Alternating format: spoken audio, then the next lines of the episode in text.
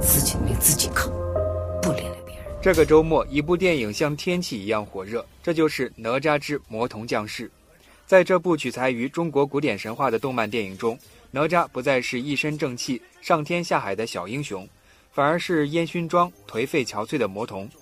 电影彰显的精神也从不畏强权、伸张正义，转变为打破成见、扭转命运。我命由我不由天的当代价值，引发了不少观众的共鸣。网友淘淘说：“一开始差点被哪吒的丑给吓走，不过看完发现剧情连贯，人物形象丰满，特效和打斗场面都做得很棒。”豆瓣网友天马星说：“影片的笑点和台词都贴近了现代网络化的生活。”但是把握住了哪吒内在精神，我命由我不由天，可以说是形散神不散，推荐观看。网友大饼爱做梦说，值得一看，也值得二刷。要说完美呢，可能达不到，但是优秀，他真的做到了。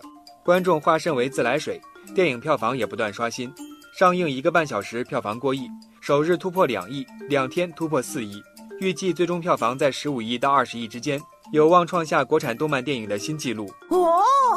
网友今夕是何年激动地说：“从大圣归来，再到大护法、白蛇缘起，再到哪吒之魔童降世，国产动漫电影百花齐放，后继有人。”网友白菜说：“电影中有句台词，人心中的成见是一座大山。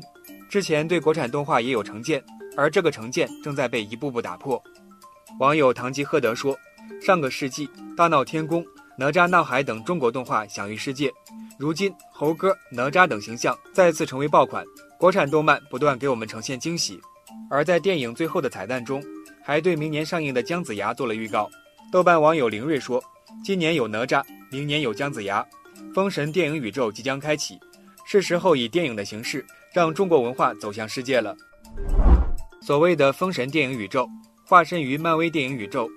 数据显示，美国漫威系列的二十三部电影。在中国内地的总票房已经突破了两百亿元。网友于雷同学说：“《山海经》《封神榜》《西游记》本身都有完整的宇宙设定，这些传统文化做支撑的 IP，可都是中国电影的富矿。”也有不少网友认为，国产动漫还没有形成完整的产业链，当下更重要的是脚踏实地。网友小事儿说：“先不说抗衡漫威宇宙了，能让中国的动画电影以及创作者有持续的生产力，就已经非常不容易了。”希望大圣能够尽快归来，也希望哪吒之后会有更多优质作品产生。